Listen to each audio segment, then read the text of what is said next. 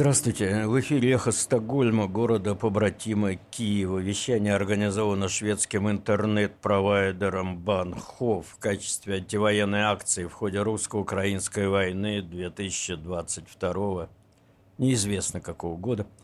Мы вещаем на интернет-платформах SoundCloud, YouTube, Telegram, Twitter – а также на коротких волнах в диапазоне 31 метра на частоте 9670 кГц в 23 часа по шведскому времени.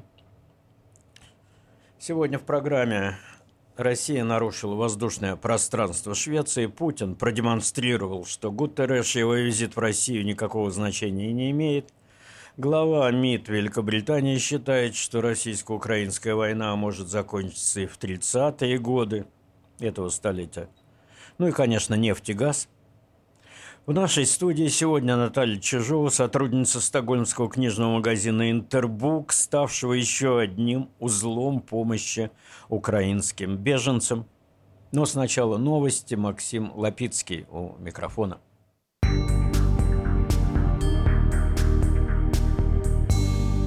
Здравствуйте. В 9 часов утра понедельника по киевскому времени начался второй этап эвакуации из Мариуполя гражданских лиц. Об этом сообщил советник городского головы Мариуполя Петр Андрюшенко в эфире всеукраинского информационного телемарафона. Есть договоренность предварительная относительно приобщения присоединения людей в Мангуше, в Бердянске и приобщения колонн из собственного транспорта. Единственное, что на это время мы можем комментировать, сказал Андрюшенко. Он отметил, что эвакуация проходит в условиях условной тишины, потому что в любой момент россияне могут начать новые обстрелы. По оценкам около 100 тысяч мирных граждан остаются в Мариуполе в крайне тяжелых условиях. В Мариуполе остаются также украинские военные, в том числе из полка «Азов». Они продолжают держать оборону на сталелитейном заводе, где почти все надземные постройки разрушены в результате обстрелов российской армии. Военные также заявили о желании покинуть «Азовсталь», однако речь не идет о том, что они хотят сдаться, и российская сторона не идет на их эвакуацию. В минувшее воскресенье около ста мирных жителей, находившиеся на осажденном заводе «Азовсталь», смогли добраться до Запорожья. По словам украинских солдат, находящихся в подземных туннелях завода «Азовсталь», вскоре, вскоре после эвакуации гражданских с «Азовстали» в воскресенье российские обстрелы комплекса возобновились. Генеральный прокурор Украины Ирина Венедиктова сообщает, что после вторжения России в Украину идут расследования 9158 преступлений, и многие из них являются чисто военными преступлениями. Мы уже выявили некоторых военных преступников, например, их 15 в Киевской области, 10 из них в Буче. Мы возлагаем на них ответственность за пытки, изнасилования и грабежи, сказала Венедиктова телеканалу CNN добавив, что расследования охватывают Киевскую область, Чернигов и Сумы. Прокурор также сказала, что личность не всех жертв в Буче удалось установить, и продолжается их поиск по результатам ДНК-тестирования. К сожалению, у нас есть основания каждый день открывать новые дела. Гибель мирных жителей, взрывы бомб, высылка наших граждан на территорию атакующего государства и тому подобное, сказала прокурор, добавив, что следственным органам оказывается международная помощь. Сенатор от республиканцев Адам Кинзингер внес на рассмотрение Конгресса США резолюцию, которая предусматривает использование вооруженных сил США для защиты Украины. Резолюция предусматривает разрешение использования военной силы в ответ на сценарии, при которых Российская Федерация использует химическое, биологическое или ядерное оружие. Замминистра обороны России, начальник Генерального штаба российской армии Валерий Герасимов, как сообщают источники газеты «Нью-Йорк Таймс», чудом не был убит в районе украинского Изюма в минувшую субботу. В результате ракетного обстрела со стороны украинской армии там был ликвидирован российский командный пункт, находившийся в здании школы. Погибло около 200 старших офицеров и солдат российского спецназа, в том числе генерал-майор Андрей Симонов.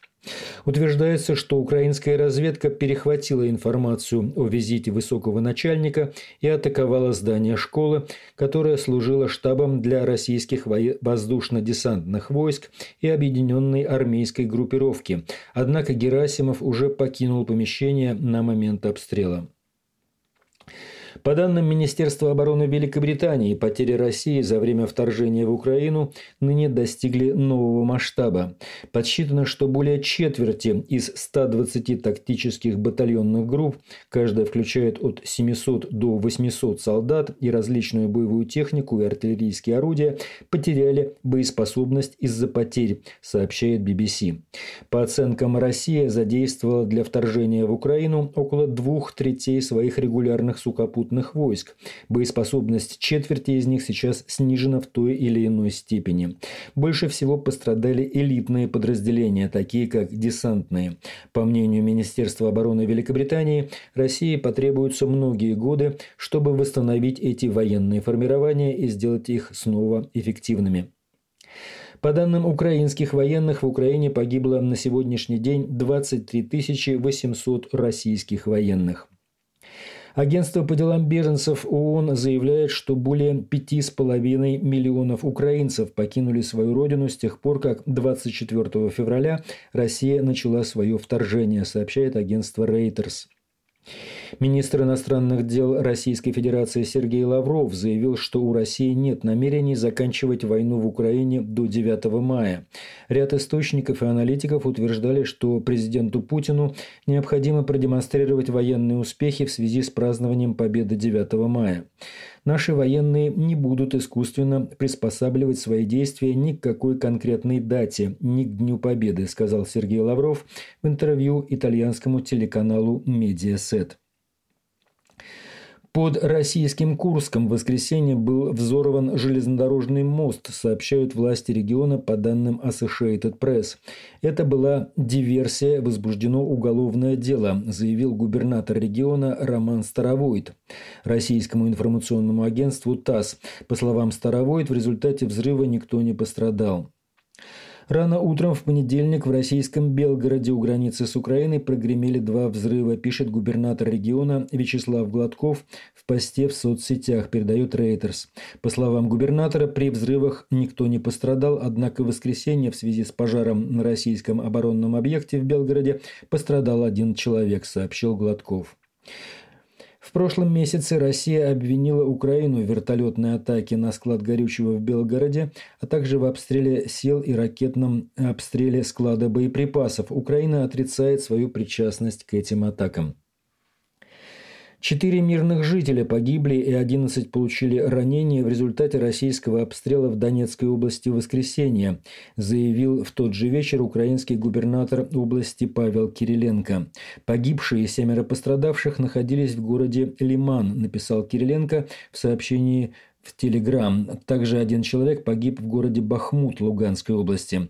В этом же посте Кириленко пишет, что невозможно определить количество жертв в разбомбленном портовом городе Мариуполь и городе Волноваха, который контролируется пророссийскими сепаратистами. Украинский беспилотник «Байрактар» в понедельник потопил два российских патрульных катера в Черном море, сообщил командующий вооруженными силами Украины Валерий Залужный, сообщает Рейтерс. Два российских катера класса «Раптор» были уничтожены на рассвете у острова Змеиный, пишет Залужный в канале Телеграм. Информация не подтверждена ни российскими, ни независимыми источниками. А сейчас сводка Генштаба Украины по состоянию на утро понедельника.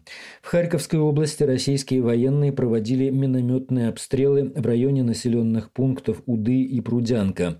Кроме того, российские силы понесли потери в районе Старого Салтова. Все эти населенные пункты находятся вблизи границы Украины с Белгородской областью.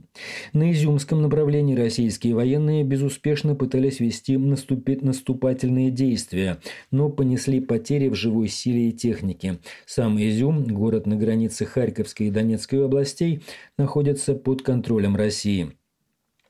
Российские войска попытались установить полный контроль над городами Рубежная и Попасная, Луганская область, и потерпели неудачу. Бои за них ведутся с самого начала войны. Кроме того, российские войска безуспешно пытались штурмовать Маринку и Озерное в Донецкой области и понесли потери в районе Времевки и Зеленого поля.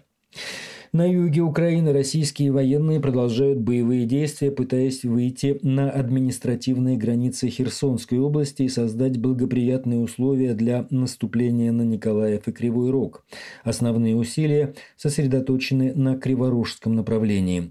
Российские силы, задействованные на Николаевском направлении, проводят перегруппировку. На занятых территориях российские силы не дают гражданам, гражданам свободно перемещаться в те части страны, которые находятся под контролем украинских властей. Это была сводка Генштаба ВСУ Украины.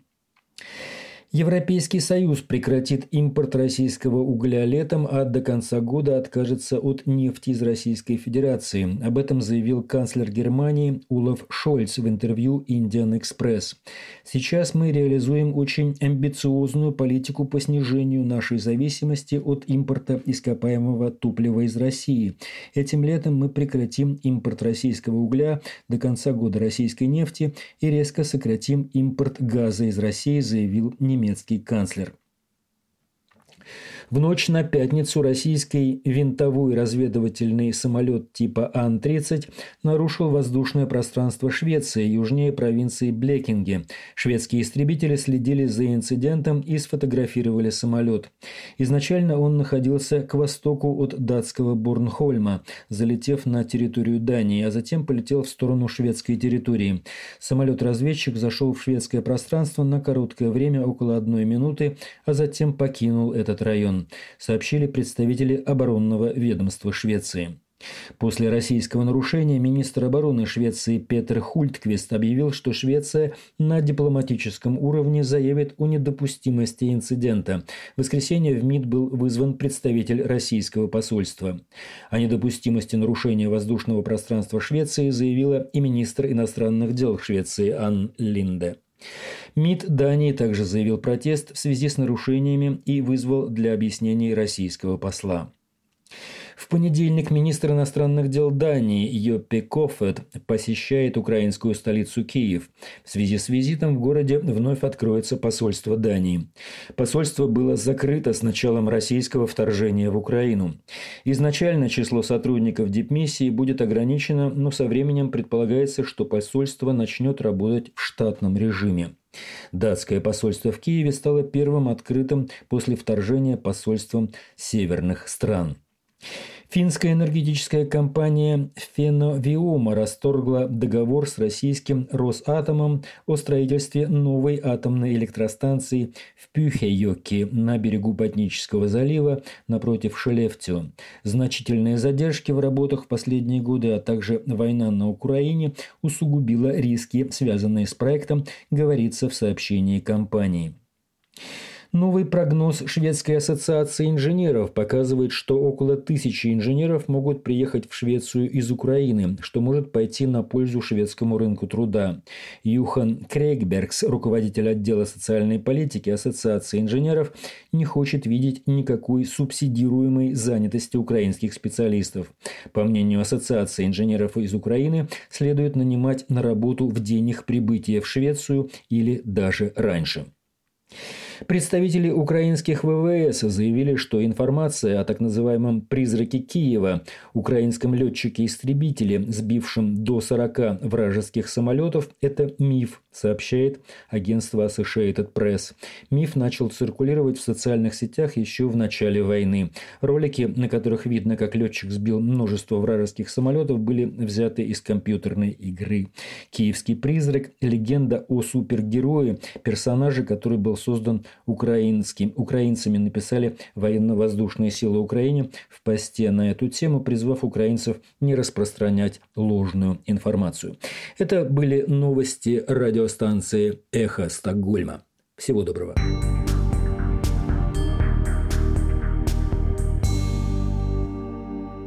Радио «Эхо Стокгольма» продолжает свою передачу, и с обзором печати вас познакомит Ольга Макса.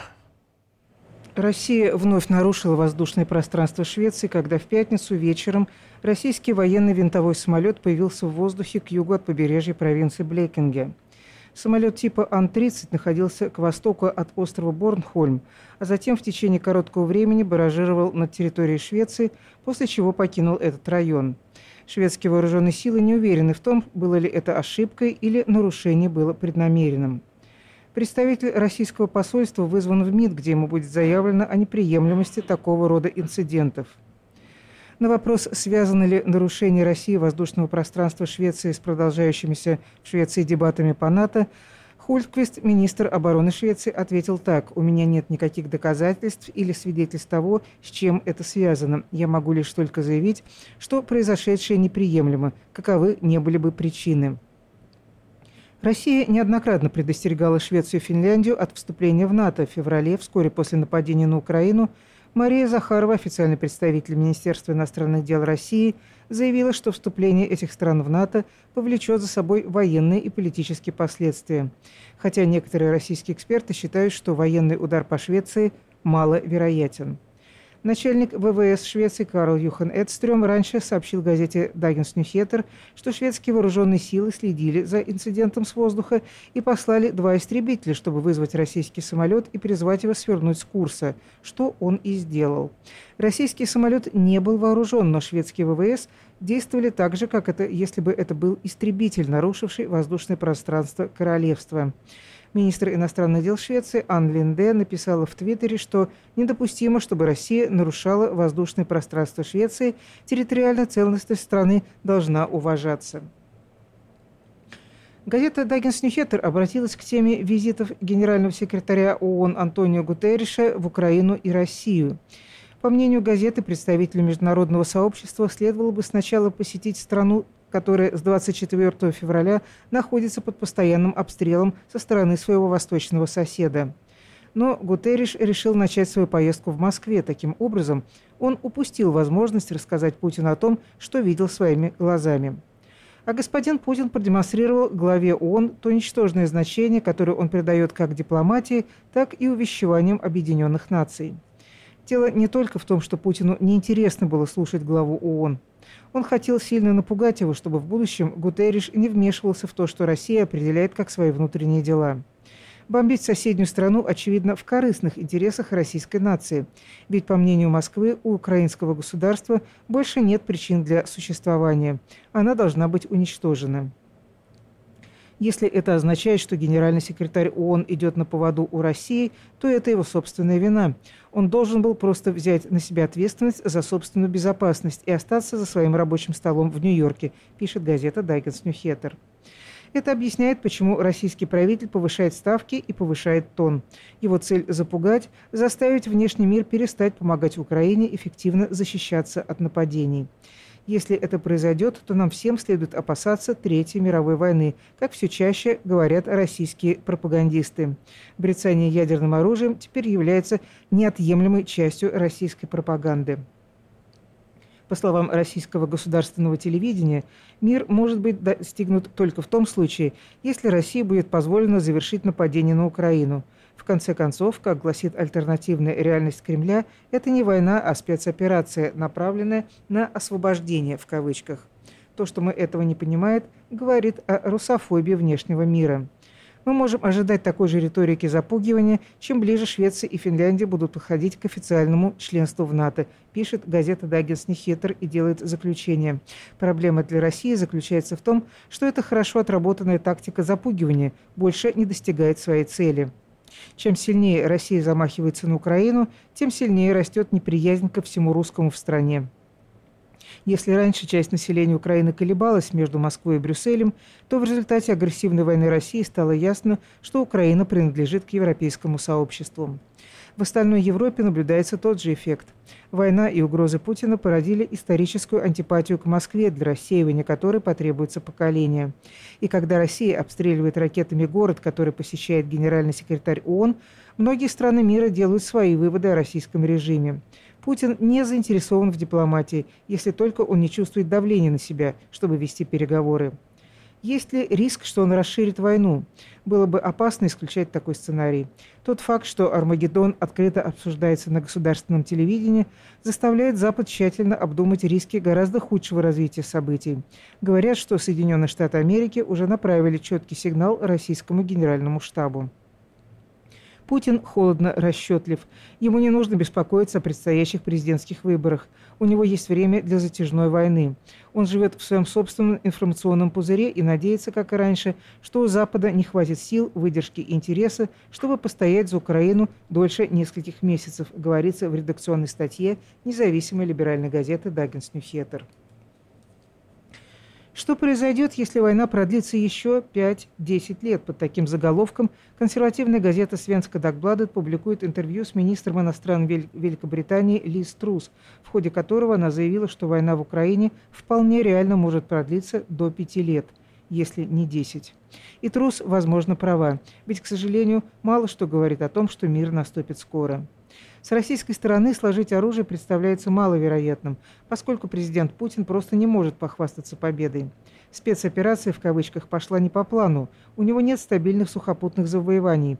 Флагманский корабль «Москва» лежит на дне Черного моря. И по оценкам, за два лишних месяца войны погибло не менее 15 тысяч российских военнослужащих. В настоящее время у Украины также нет причин соглашаться на требования России отдать территорию и стать демилитариз демилитаризированной страной. Воля к противостоянию Путина неистребима, патриотизм растет, и благодаря высокому боевому духу и внешнему вооружению украинским войскам пока удается, казалось бы, невозможное – противостоять превосходящей военной силе. Что и говорит о том, что Россия в конечном итоге не вернется и не закончит начатое, если Украина согласится в рамках мирного соглашения отказаться от оружия и стать демилитаризованным государством. Затяжная война, конечно, была бы ужасна для Украины, но она также влияет на весь остальной мир, и есть много сценариев, которые нам, возможно, придется обсуждать и которым нам следует подготовиться. Один из них – беженцы. Пока что их принимают с распростертыми объятиями. Но будет ли такая доброжелательность через несколько лет, скажем, в Польше, которая уже приняла 3 миллиона украинцев, или в Румынии и Венгрии, где почти 1,5 миллиона беженцев соответственно? Если одобрение перерастет в неодобрение, то по всей Европе могут вырасти группы недовольных, которые могут повлиять на политику и внести раскол в Европейском Союзе, который так с трудом сохраняет единый фронт в своей политике в отношении России. Не в последнюю очередь мнение о российских нефти и газе и о том, не пора ли прекратить импорт. Литва уже перекрыла газ и утверждает, что другие страны должны последовать ее примеру, в то время как такие страны, как Германия, Австрия и Италия, сопротивляются, хотя в минувший четверг Германия заявила, что готова прекратить импорт российской нефти. Теоретически эти страны хотят стать независимыми, но утверждают, что в краткосрочной перспективе это неосуществимо. Цена просто считается слишком высокой с точки зрения разорения компаний и последующей безработицы. Если говорить о цене, то не только стоимость ископаемого топлива будет продолжать бить по кошельку, если война продолжится. Украина – житница мира, и в последние месяцы звучали предупреждения о последствиях, не в последнюю очередь для бедных стран, если цены на все от пшеницы до подсолнечного масла продолжат расти по мере того, как украинский урожай не удастся, не удастся ни посеять, ни собрать. Здесь стоит вспомнить арабскую весну, когда высокие цены на продовольствие рассматривались как спусковой крючок для революции в сочетании с отсутствием демократии и прав человека, которые быстро распространились по Северной Африке и Ближнему Востоку. При голосовании в ООН по вопросу об исключении России из Совета по правам человека 24 страны высказались против, а 58 воздержались. Одни потому, что сами грешны, другие потому, что не понимают, почему эта война должна быть намного хуже других и стоит того, чтобы ради нее сотрясать мировую экономику. Вопросов много, а конструктивных решений пока мало. Но чтобы никто не думал, война Путина затрагивает всех нас. И это влечет за собой последствия, к которым мы должны быть готовы, пишет газета «Свенска Дагбладет». Экспорт газа государственного «Газпрома» в Западную Европу резко сокращается. Тем не менее, заметно увеличилась доля Китая, передает агентство новостей ТТ. Решение Евросоюза о санкциях, а также возросшие возможности импорта сжиженного газа из США другими игроками снизили показатели экспорта «Газпрома» в апреле, в апреле этого года до самого низкого уровня за последние три месяца.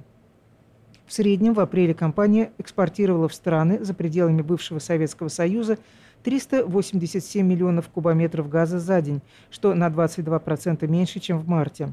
«Газпром» не раскрывает точные цифры экспорта по разбивке по странам, но считается, что другой основной причиной является снижение спроса в ряде европейских стран в результате все более теплой погоды. На днях Россия приняла решение о прекращении экспорта газа в Польшу и Болгарию, потребовав оплаты в российской валюте, в рублях. В то же время, однако, компания «Газпром» заявляет, что импорт Китая в апреле в январе-апреле этого года вырос почти на 60% в годовом исчислении по сравнению с аналогичным периодом 2021 года. Но «Газпром» не приводит точных цифр. Сегодня министры энергетики стран Евросоюза созваны на экстренное антикризисное совещание в связи с нарастанием энергетического кризиса. Вы слушаете радио «Эхо Стокгольма». И сейчас гости нашей студии Наталья Чижова.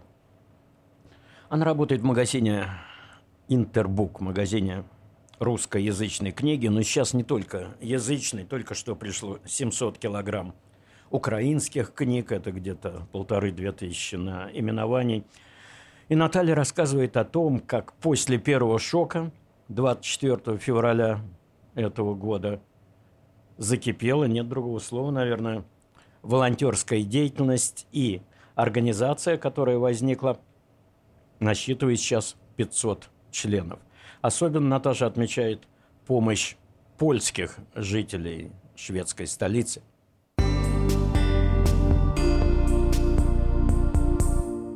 сходит на нет тот первый ажиотаж, так скажем, да. В моем окружении ничего не закончилось, то есть также люди готовы помогать, также ну, происходит сильное движение. Во-первых, флаг у нас все еще висит, как бы мы его не убрали, конечно же, да, в первые, там, буквально 24 числа я прибежала в совершеннейшем ужасе, что как бы кто-то может нас как-то ассоциировать с, там, не знаю, с Путиным, с неправильным режимом, с этим ужасным.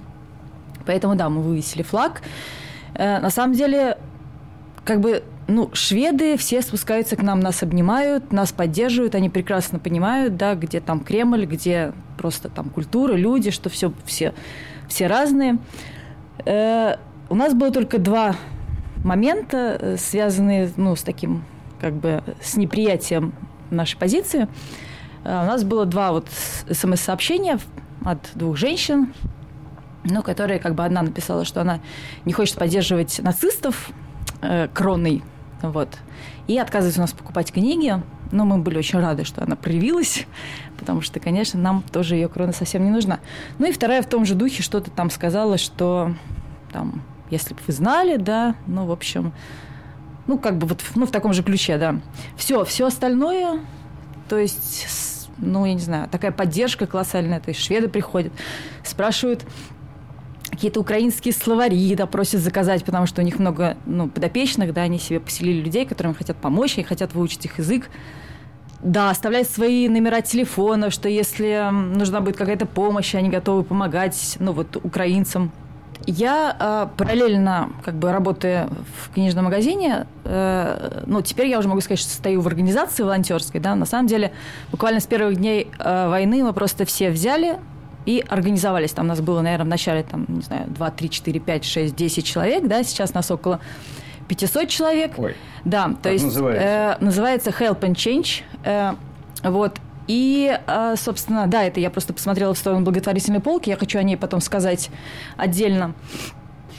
Вот, и сейчас моя жизнь, да, поделилась вот, ну, на книжной, которая тоже очень важна, потому что это, во-первых, как бы, э, ну, такая площадка, которая помогает да, встречать, ну, приглашать к нам и украинцев, и устраиваем здесь благотворительные органи... Ну, мероприятия, да, как-то развлекаем украинских детей. Вот вчера у нас был мастер-класс, у нас было 16 украинских совершенно чудесных детишек, да, мы мастерили там из папье-маше животных.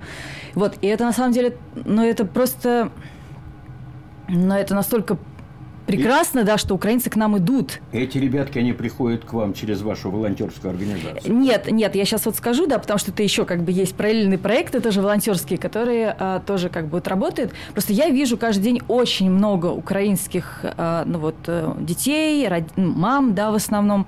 То есть для меня эта история, она продолжается буквально с такой же интенсивностью, да, потому что каждый день ты слышишь эти истории, ты видишь эти лица, да, люди поразительно просто сильные, мудрые, благодарные. Я слышала истории, да, что там, там какие-то, ну, вот переселенцы как-то на кого-то накидывались, да, что вот с русскими не хотели там общаться или еще что-то. Я вообще с этим не сталкиваюсь, но, может быть, я нахожусь в таком, э, ну, определенном контексте, да, как бы вот, э, ну, вот около микрохунцверки-то мы в основном. То есть вначале мы организовались, когда люди приезжали, да, э, на Сундебере был единственный центр где принимали документы, где принимали украинцев. Миграционное ведомство. Отдельно. Да. И а, первые, первые дни это там, там совершеннейший бардак происходил, то есть там люди занимали очередь там в три, в четыре утра, ну, ночи, да, они стояли, там очередь была просто хвостом. Это был мрак полный, потому что там еще было холодно, это был февраль, да, помните, да и март, но у нас еще до сих пор холодно. Да-да-да, кофе. Да-да-да, единственное, Пирогаз. да, кто очень активировался вот на тот момент, да, это были поляки, это просто поразительно. Они с какими-то агрегатами туда просто приезжали, там вот кофемашины большие, да, то есть какие-то хот-доги, то есть они с первых дней как-то вот все, были на месте. То есть в 6 утра там они принимали. Это было все равно очень мало, потому что людей было очень много, да, они все были растеряны, там кто-то совершенно в пижаме, да, кто-то там, ну, понятно, они э, кто что похватал, совершенно разные люди. Вот. И мы просто начали с первых дней войны да, туда приходить. То есть сначала это были такие, ну, наши деньги из наших карманов, да, мы покупали какие-то средства первой а необходимости. Вы? Кто вы? Ну, э, я, есть еще имена, там вот, там, не знаю, Света ну, Фадеева, Оля, ну, я могу перечислять ну, долго. Но, вот эта вот э, группа, она сразу собралась как бы. Мы как-то организовались... 24 февраля моментально. Слушайте, я даже, честно говоря, не помню, может быть, это было не 24-е, там, ну, но 27-е, да. да. Ну, когда вот это вот осознание пришло, потому что первые, как бы, ну, вот эти часы утренние 24-го, да, это как бы, я не знаю, мне кажется, что полмира не дышало, но, по крайней мере, там, ну, русскоговорящие или я не знаю, но это было очень э, сложно. Ну и потом это вот это вот наше объединение какое-то, да, вот э, э, понимание, что мы можем куда-то направить себя, да, как-то вот переключиться и просто начать помогать. Это, конечно, ну, просто реабилитация, это спасало, да, это как бы, э, чтобы не, не кричать от боли, да, ты просто что-то делаешь, потому что это очень-очень болезненно. И на самом деле интенсивность, но она как бы не уменьшается. То есть ровно так же, да, появляются какие-то семьи, да, которых либо приютили и теперь выселяют, но вот это тоже, кажется, отдельный вопрос, который хотелось бы тоже поднять по поводу вот этой вот медвежьей услуги, да, помощи, которую оказывают, ну, шведы или другие. А, люди сердобольные, добрые, нет, ну, вообще, в принципе, которые как бы себе поселяют и потом ну, просто им становится тяжело, да, то есть человек, э, поселяя, принимая у себя а, переселенца, должен, конечно, ну, все взвесить очень хорошо, да, и здесь даже не важно, даже если ты у себя селишь своих родственников, да? Конечно, да. Братьев двоюродных, племянников, то через какое-то время начинаются очень большие три. Конечно, конечно. Ну, просто да, это как бы с родственником, может быть, это как-то можно уладить, да, но когда посторонний человек, вот надо просто отдавать отчет, да, что вот как бы ты его приютил, да, и ты должен, значит, э, нести за него ответственность. Ну, ну вот как... Всем так теперь. Да, да. Вот. И да, и интенсивность не уменьшается, то есть кому-то что-то нужно, там с севера вдруг оказывается, что какое-то поселение там не покрытое, нет у него там чего-то совсем самого э, элементарного, необходимого, да. То есть э, всем все нужно, там кто-то заболел, как сходить к врачу, да, очки, там диабетики, ДЦПшники, куча совершенно как бы людей, вопросов, проблем, да, которые, ну, с которыми нужно просто э, мгновенно как-то вот справляться. Вот. И э, в этом смысле вот эта вот, ну, организация, да, вот эта волонтерская деятельность, ну, лично мне, да, но я знаю, что на самом деле и всем вот моим тоже э, друзьям, которые там задействованы, очень помогает вот сейчас жить, да, потому что мы видим реальные результаты, да, мы опять же видим этих людей, мы как бы мы их все время обнимаем, мы с ними э, держим связь, да, они ну, как, как семья. Мы организовали здесь э, у нас в Интербуке, да, благотворительную полку, призвали всех, кому не нужны книги, приносить нам свои ненужные книги. Вот, и мы их будем, ну, то есть не будем, мы уже отдаем вполне успешно, да, украинцам, людям, которым они необходимы те, кто э, могут их купить, они могут купить и тем самым пожертвовать вот, э, собственно, какие-то донейшены, да.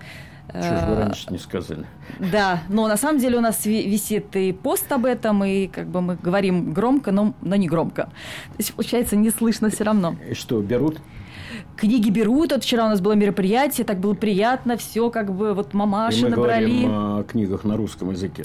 На русском языке там есть немножечко книг э, на украинском языке, но так как э, как бы большое, ну как бы всем они нужны, понятно, что они быстрее уходят. Э, да, но на русском и на украинском языке мы принимаем книги, очень благодарны тем, кто их уже принес, и они действительно уходят, они находят своего владельца. Ну или я повторюсь, да, как бы их кто-нибудь покупает, э, кто здесь живет, да, и тем самым у нас появляются деньги на покупку там вот шампуней, палочек для ушей, да, и каких-то необходимых вещей э, переселенцам здесь на месте. Вот. Украинские книги у нас есть на продажу в большом количестве. Сейчас у нас дошли, вот Маша Сандомирская, владелица. Сейчас как-то изменились э, заказы со времени начала войны? Я заказы... имею в виду украинские книги. Вы стали их заказывать больше? А, у нас у нас раньше были украинские книги, но у нас не было, так скажем, покупателя. Поэтому в какой-то момент, э, ну, это так вот немножечко сошло на нет. Ни библиотеки особо не заказывали, ни, ни покупатель не приходил, не просил. Поэтому мы э, искали какого-то поставщика в Украине, но, так скажем, не, ну, так не очень активно. Вот. И, э, ну да, вот недавно э, Маша Сандомирская, вот э, э, с Николой Охотиным, который владелец этого магазина, да, они нашли совершенно чудесные вообще вот, э, ну, поставщиков, да, и во Львове, еще вот в каких-то местах. И вот первая партия 700 килограмм книг э, на украинском языке к нам пришла. Но она вся разошлась по библиотекам уже. То есть много книг нам очень пришло. Вот у нас вот эта полка э, посвящена украинским книгам. Ну вот я говорю, что очень быстро также разошлись, эти книги все разошлись по библиотекам. А поставки из России, они прекратились или что с ними случилось? Извините, пожалуйста, я выключу. Поставки из России, ну вот был период, да, когда мы совершенно ничего не понимали, придет, не придет, дойдет, не дойдет они как-то доходят, и это на самом деле больше скорее так это, о, дошла.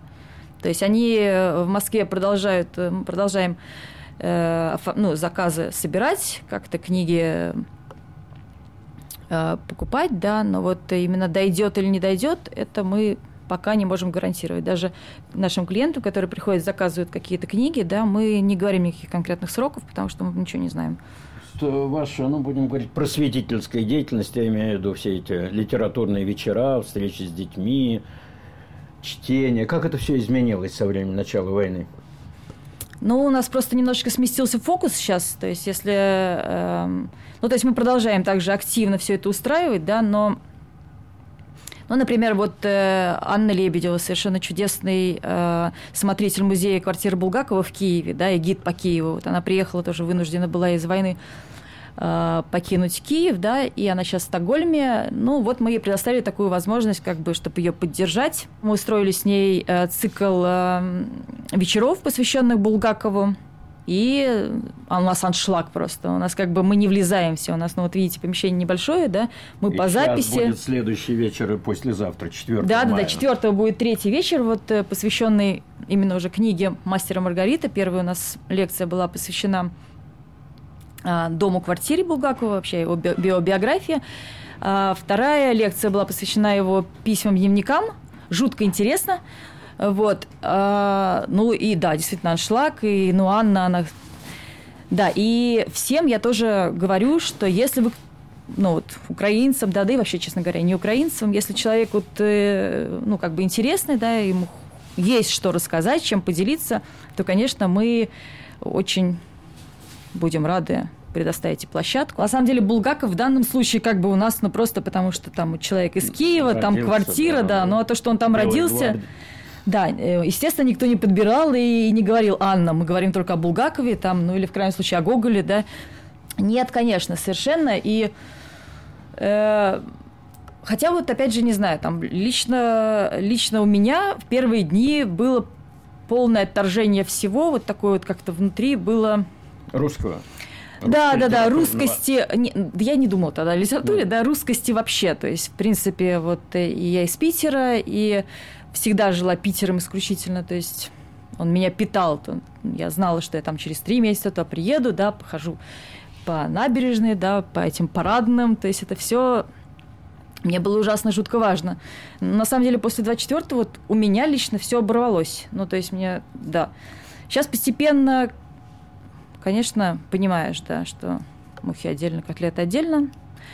И э, я не могу сказать, то есть, ну, естественно, сейчас э, э, много украинцев, в принципе, поэтому как бы украинскую литературу часто спрашивают. И шведы для своих, как я уже говорила, да, каких-то, ну, вот, ну, приобретенных друзей и библиотеки. Ну, то есть, понятно, что это вот то, что сейчас всех интересует. То есть сбрасывать с корабля современности не будем, Николай Нет, Васильевич. нет, конечно, Михаил как бы... Афанасьевич оставим. Я даже и нет, все покупает ровно так же, то есть интерес ровно такой же на все, там русская классика тоже, все, все совершенно так же интересует всех. Нет никакой такой э, сепарации, я прям не чувствую. Из э, тех людей, беженцев, с которыми вы столкнулись, есть люди, которые уже собираются возвращаться назад на родину?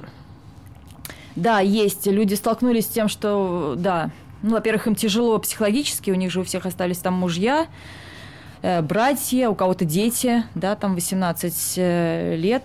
Но, например, вот недавно тоже была женщина, она мать вывезла, сама тоже здесь, но она, конечно, как в клетке. То есть ей нужно к сыну, который там вот остался, по-моему, 19 лет. И она, ну, она совершенно в состоянии таком, конечно, страшном, ей очень плохо, она хочет туда, там со связью тоже как-то э, не всегда все хорошо, но это я, я как мать тоже совершенно не представляю, это мне кажется просто,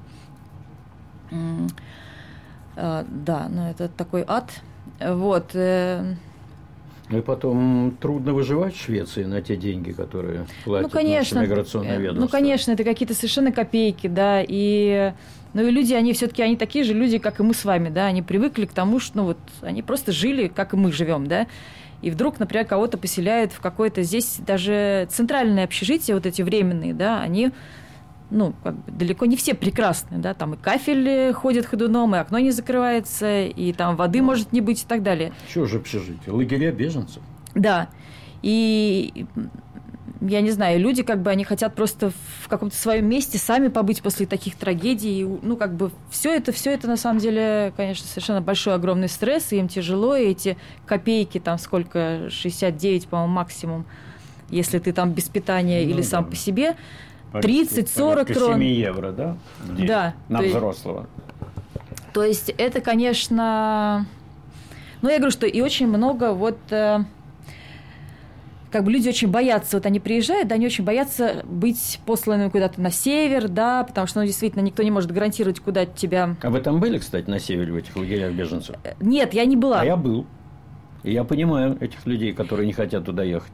А с, Очень. с другой стороны, вот у нас есть э, а, люди, да, которые как бы тоже боялись, но потом просто у них была безвыходная ситуация, да, ну, потому что как бы либо ты вот так вот идешь по директиве, да, и тогда бесплатно, э, ну, то есть Есть, государство... ну, это другое дело. Да, либо ты э, есть ждешь, ну, жилье, вот и с волонтером. да. Ну да, да, да. Либо Но ты это берешь север, ответственность. Это бараки, это пустота, это один автобус в день в город, который 100 километров от Будана, потому что это Будан основная наша миграционная база.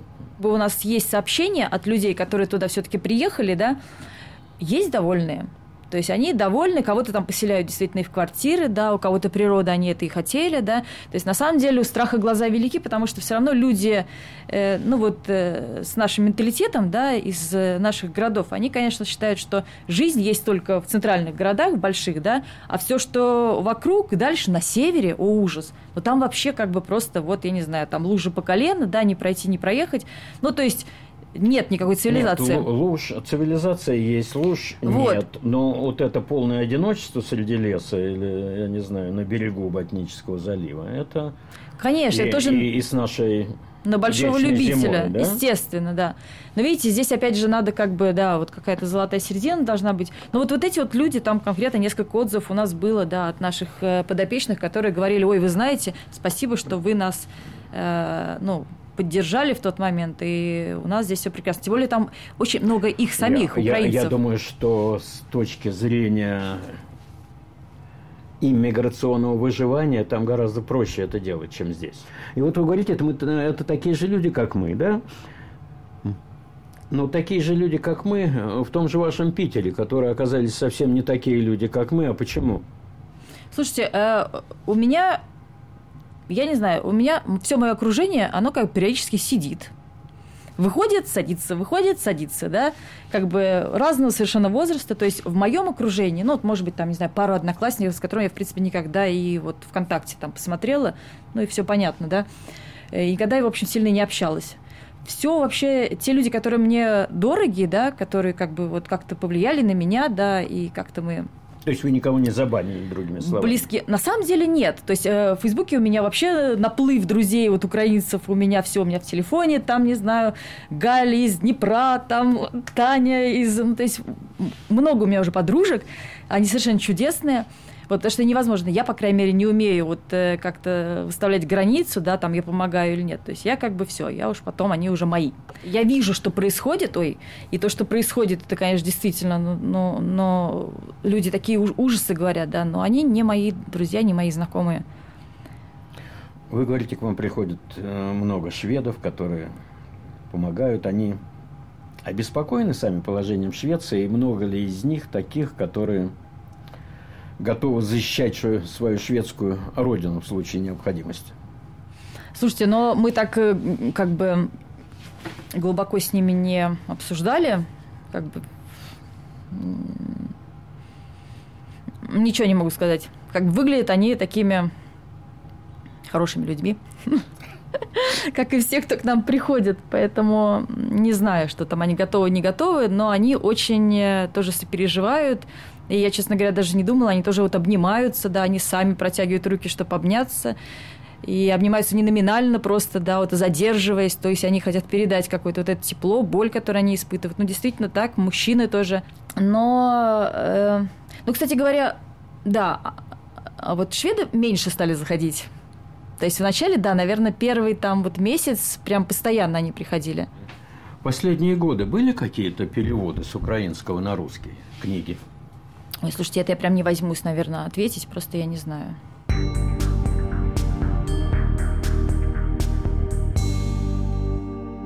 Спасибо, Наталья Чижова. Это все у нас на сегодня. Эхо Стокгольма выходит из эфира. В студии работали Ольга Макс и Максим Лапицкий. И я, Юрий Гурман. Всего вам самого доброго.